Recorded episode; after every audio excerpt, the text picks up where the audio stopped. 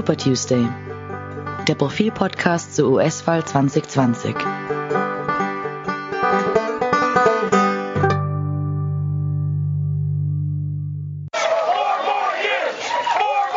if you want to really drive him crazy, you say 12 more years. Willkommen bei Super Tuesday, der Podcast zur US-Wahl 2020. Mein Name ist Stefan Wabel. Ich arbeite in der Profil Online-Redaktion. Meine beiden Kollegen Siobhan Geetz und Robert Treichler aus dem Profil Auslandsressort besprechen den gestern begonnenen Parteitag der Republikaner in den USA. Welche Strategie verfolgt Trump? Was hat es mit Guns and God auf sich? Und warum schießt sich Trump so stark auf die Briefwahlen ein? Und wir hören auch in ein paar Ausschnitte aus der ersten Rede von Donald Trump hinein. Ich bin Siobhan Geetz und ich sitze hier mit meinem Kollegen Robert Treichler. Hallo. Hallo Siobhan. Wir sind vom Außenpolitikressort vom Profil und wir sprechen heute über den Parteitag der Republikaner, der hat am Montag begonnen, läuft bis Donnerstag. Die Republikaner haben den Trump ähm, jetzt offiziell nominiert als ihren Kandidaten. Und das Thema des Abends am Montag war ja eigentlich Land der Versprechen. Aber der Tenor, ähm, der war ganz anders. Das hat sich anders angehört. Das war eigentlich ziemlich apokalyptisch. Da wurden düstere Szenarien an die Wand gemalt. Ähm, es war ein Spiel mit der Angst. Ähm, so quasi Trump, ohne Trump stürzt das Land ins Chaos und in die Anarchie. Äh, die Wirtschaft ähm, wird in den Boden gefahren und ähm, die Republikaner bringen das, das Land quasi, werden das Land zugrunde richten. An, an wen richten sich jetzt diese Ansprachen? An wen, welches Publikum versuchte Trump oder versuchten die Republikaner am Montag zu erreichen?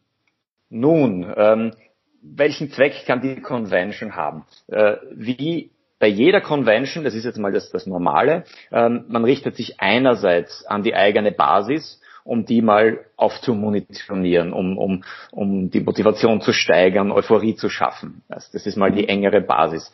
Ähm, und dann versucht man darüber hinaus zu, rauszustrahlen in Richtung von Wählergruppen, die man noch nicht auf seiner Seite hat und die man aber bekommen möchte. Das ist jetzt prinzipiell mal so der Gedanke der Convention. Die Convention hat die große Aufmerksamkeit in, den, in der Öffentlichkeit, in den Medien und das versucht man zu nutzen. Mhm. Ähm, die die Vorhaben zu nennen, also Trumps Vorhaben für seine allfällige zweite Amtszeit, das ist natürlich klassisch. Man sagt, wir sind eine eine äh, ernstzunehmende Regierung. Wir haben dieses und jenes äh, vor für die zweite Amtszeit. Das ist so der seriöse Teil. Gleichzeitig versucht man natürlich, den Gegner schlecht zu machen. Und da will man die Wechselwähler bekommen. Was kann man den Wechselwählern sagen? Die haben sich jetzt darauf eingeschossen, zu sagen, Biden und seine äh, potenzielle Administration sind linksextreme Leute, die alle möglichen Dinge machen werden, äh, die das Land eben in den Untergang führen. Ähm, da ist jetzt die Frage, ob man Biden, den die Leute kennen als braven ehemaligen mhm. Vizepräsidenten, mehr als drei Jahrzehnte ein Senator, der bekannt dafür war, dass er eigentlich am der moderate Demokrat ist eher ein bisschen so am, am, auf der rechten Seite der Demokraten. Den jetzt so als linksextrem darzustellen, ist sehr fraglich, ob das gelingen wird. Aber das ist eine, eine, eine der Strategien. Mhm. Schauen wir uns vielleicht mal kurz an, wer da noch aufgetreten ist, ähm, abseits von, von Trump selbst natürlich. Mir ist aufgefallen, da gab es ein, ein Paar, so ein Anwaltspaar aus Missouri, das sind so ein bisschen Stars der, der Rechten in Amerika, bekannt geworden sind, die, weil die Ende Juni ähm, Ende Juni ist ähm, an ihrer Villa in Missouri ähm, ein Demonstrationszug vorbeigezogen von der Black Lives Matter Bewegung. Und die sind da rausgegangen und haben mit ihren Waffen irgendwie rumgeschwenkt und gemeint, sie verteidigen müssen da jetzt ihre Villa verteidigen. Die hatten einen Videoauftritt gestern, also Montag. Wieso werden die eingeladen? Was soll das? Und wer hat noch gesprochen? Also dieses Paar ist natürlich ähm, bei der Kernwählerschaft, bei den Republikanern, denen es sehr wichtig ist, dass man legal in Amerika Waffen tragen kann, und zwar in großem Ausmaß und ohne allzu äh, große Einschränkungen. Das ist für die wichtig und das sind für die Helden.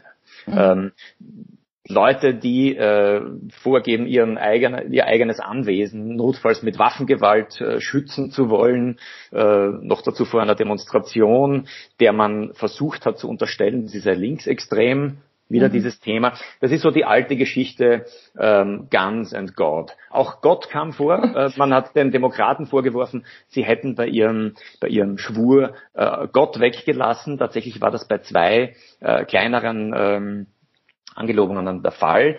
Ähm, das heißt, man, da versucht man die Kernwählerschaft zu bedienen, mhm. die traditionellen Werte, das Waffentragen, äh, Gott etc.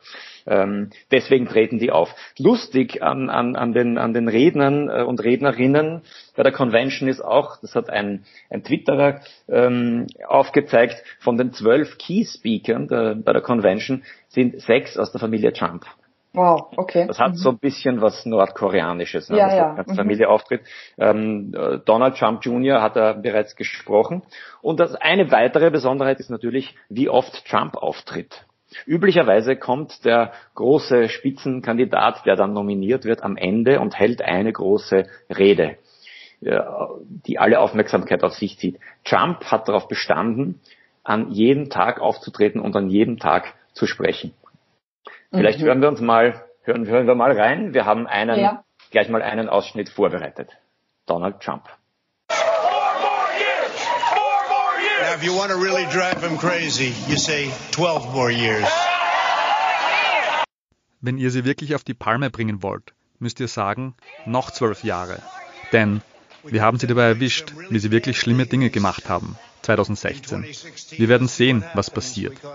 Wir haben sie erwischt, wie sie wirklich schlimme Dinge gemacht haben. Wir müssen sehr vorsichtig sein, denn sie versuchen es wieder zu tun, mit diesen 80 Millionen Wahlkarten, auf die sie hinarbeiten. Sie schicken sie an Leute, die nicht danach gefragt haben. Sie haben nicht gefragt, sie kriegen sie einfach. Das ist nicht fair, das ist nicht in Ordnung. Und es ist meiner Meinung nach nicht möglich, das in Tabellen zu erfassen. Das ist bloß meine Meinung. Wir müssen sehr vorsichtig sein. Und ihr müsst genau hinsehen. Jeder von euch. Das war also jetzt Donald Trump in seiner ersten Rede am ersten Tag und wir wissen jetzt, es werden noch mehrere folgen. Ähm, in, diesem, in dieser Passage äh, zieht er eines seiner Lieblingsthemen hoch, nämlich er warnt davor, dass die Wahl gestohlen wird. Er, er mhm. warnt vor einem Wahlbetrug. Ähm, die 80 Millionen Wahlkarten, auf die er anspielt, das ist tatsächlich die Schätzung, wie viele, wie viele Leute könnten diesmal per Wahlkarte wählen. Und er sagt, ähm, das sei nicht fair. Es würden Leute Wahlkarten bekommen, die gar nicht drum gebeten haben. Das stimmt. Äh, es gibt Staaten, die haben vorgesehen, dass jeder Wahlberechtigte eine Wahlkarte geschickt bekommt auch wenn er sie nicht beantragt hat. Mhm. Das heißt, man bekommt sie, man kann sie dann verwenden. Das soll natürlich verhindern, dass äh, angesichts der Covid-19-Krise zu viele Leute in, in Wahllokale drängen, beziehungsweise dass Leute sich nicht hintrauen, die können dann per Wahlkarte wählen. Was daran unfair sein soll, wenn Leute eine Wahlkarte geschickt bekommen, ist schwer zu erklären, denn wer sie nicht verwenden möchte, wird sie nicht verwenden und wer sie verwendet, der hat äh, sein Wahlrecht in Anspruch genommen. Das heißt, äh, Trump warnt da eigentlich vor einer Sache, die zutiefst demokratisch ist. Er behauptet auch, diese Wahlkarten würden dann gestohlen, äh, gefälscht, ähm, falsch von jemand anderem ausgefüllt etc. Mhm. Dafür wiederum äh, gibt es keine Hinweise. Also es ist ja nicht so, dass das das allererste Mal in den USA ähm, Leute per Wahlkarte wählen. Ähm, es gibt keine Hinweise darauf, dass das, dass das äh, geschieht, dass das in der Vergangenheit geschehen ist und dass das diesmal geschehen wird. Dennoch äh, kommt mir vor, die wichtigste Message Trumps war wieder mal am Montag, dass die Demokraten den Wahlsieg stehlen wollen. Ne? Ähm, es wirkt so, als würde alles vorbereiten darauf, später ähm, das Ergebnis anzweifeln zu können. Er hat ja auch schon gesagt, wir werden vielleicht nie wissen, wer der Sieger ist der Wahl. Mittlerweile glauben offenbar 50 Prozent der US-Amerikaner, dass ein Betrug geplant ist. Ähm, und die Gefahr steigt, dass Trump die, die Wahlniederlage, die ja immer auch immer wahrscheinlicher wird, gar nicht anerkennt. Ähm, möglich wäre das zum Beispiel, indem er sich vorschnell zum Sieger erklärt. Es gibt dazu auch Planspiele derzeit, wo ein Think Tank mit unterschiedlichen Experten unterschiedliche Szenarien durchspielt.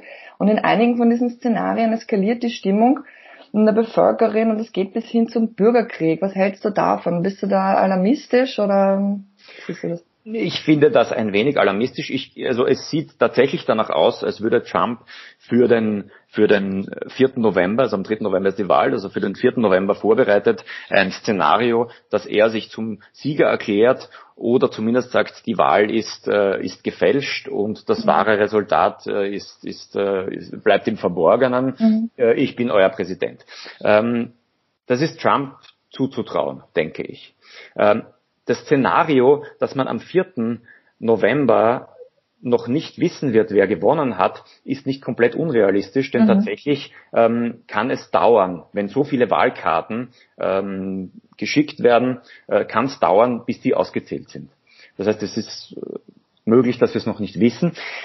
Die Sache mit dem, also bis hin zum Bürgerkrieg und, äh, und er äh, anerkennt das tatsächliche Wahlresultat nicht, äh, ich glaube und äh, nenne mich naiv, Yvonne, aber ich glaube, dass in der Republikanischen Partei viele sehr vernünftige ähm, demokratisch gesinnte Leute sitzen. Ich glaube, dass ein Mitch McConnell, der, der, der, der äh, Führer der, der Republikaner im Senat, dass der selbstverständlich die Wahl anerkennen wird, das Wahlergebnis anerkennen wird, wenn klar wird, dass Biden gewonnen hat. Und wenn Trump dann mehr oder weniger alleine dasteht, ähm, mhm ist das nicht durchzuhalten. Also wenn die Republikanische Partei, wenn die wichtigen Amtsträger sagen, das ist das Ergebnis, wir anerkennen das, wir gratulieren Joe Biden zum Sieg, dann wird Trump das nicht durchstehen. Aber vielleicht bin ich tatsächlich naiv, äh, vielleicht äh, versucht er das.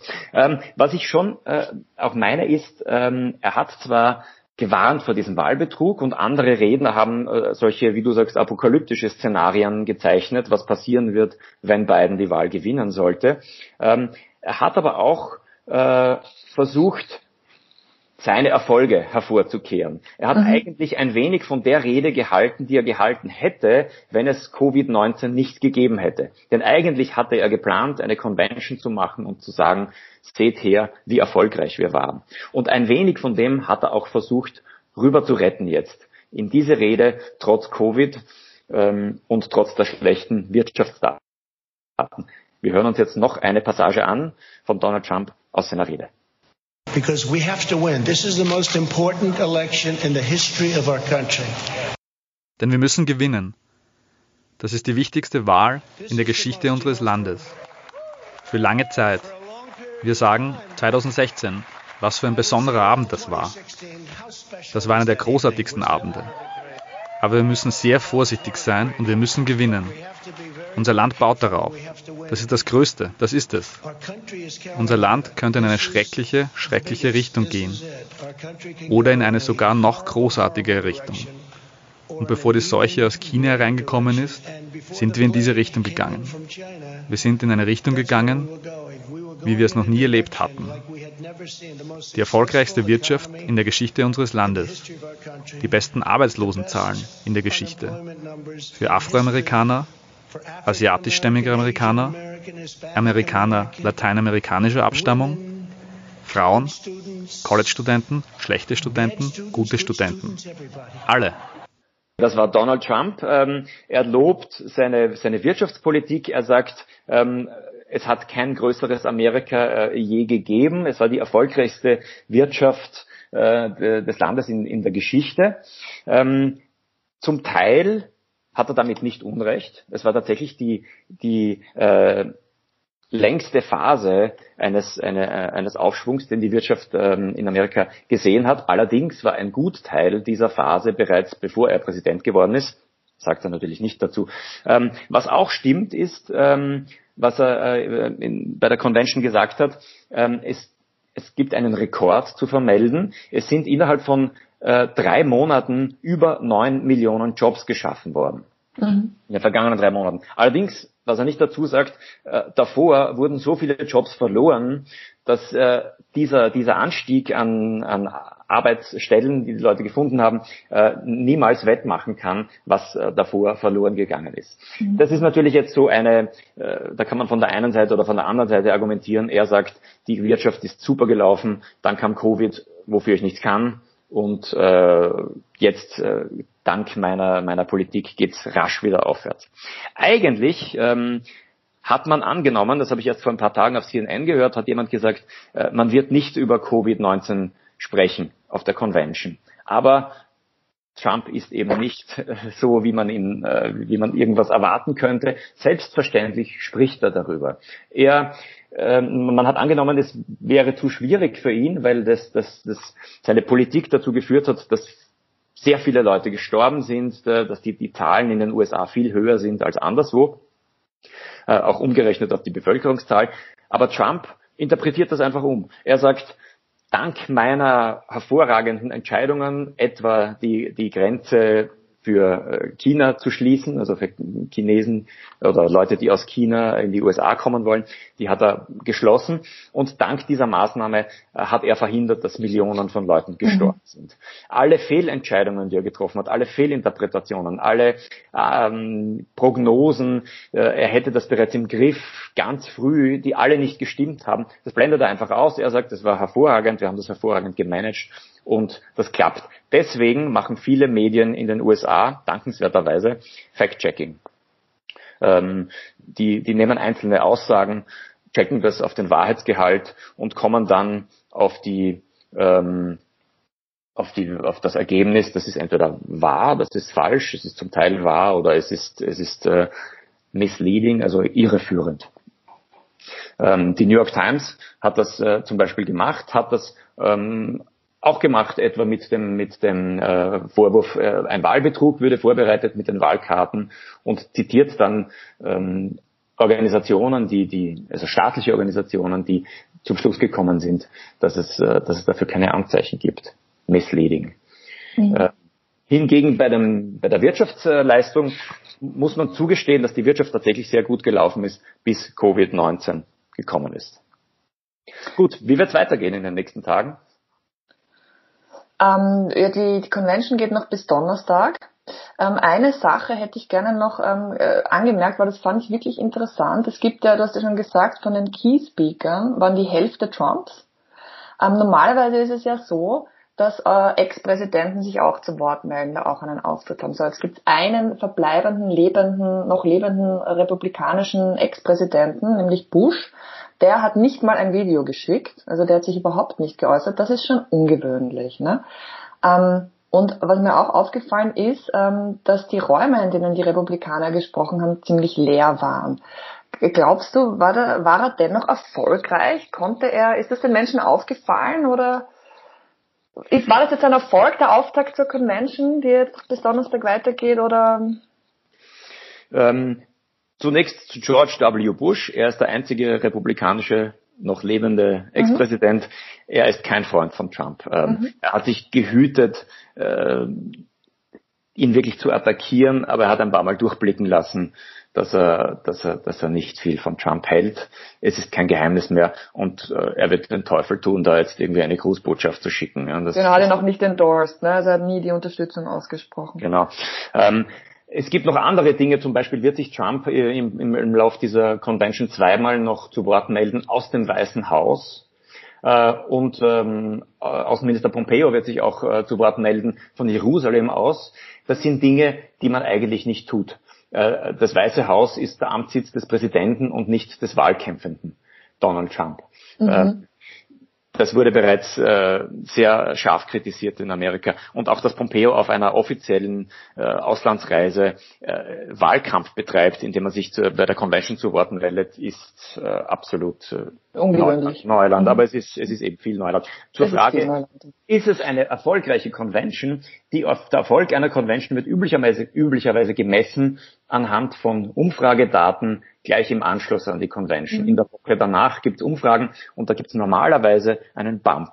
Der Bump mhm. heißt ein, einen Hügel, den äh, die Umfragewerte hochklettern.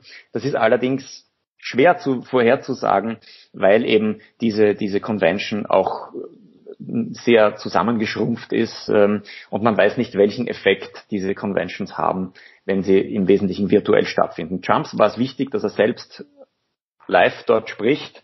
Ähm, Vielleicht hat das ein bisschen einen größeren Effekt als nur eine, eine, eine Videogrußbotschaft oder per Videoschaltung äh, dabei zu sein, wie das bei beiden war. Wir werden sehen, wir sind auf alle Fälle gespannt. Nächste Woche gibt es dann die Umfragedaten. Genau, wir werden uns das nächste Woche nochmal anschauen, was das gebracht hat, ob es einen Bump tatsächlich gibt. Und verabschieden uns für heute. Bis Vielen Dank fürs Zuhören. Danke. Bis zum nächsten Mal. Ciao.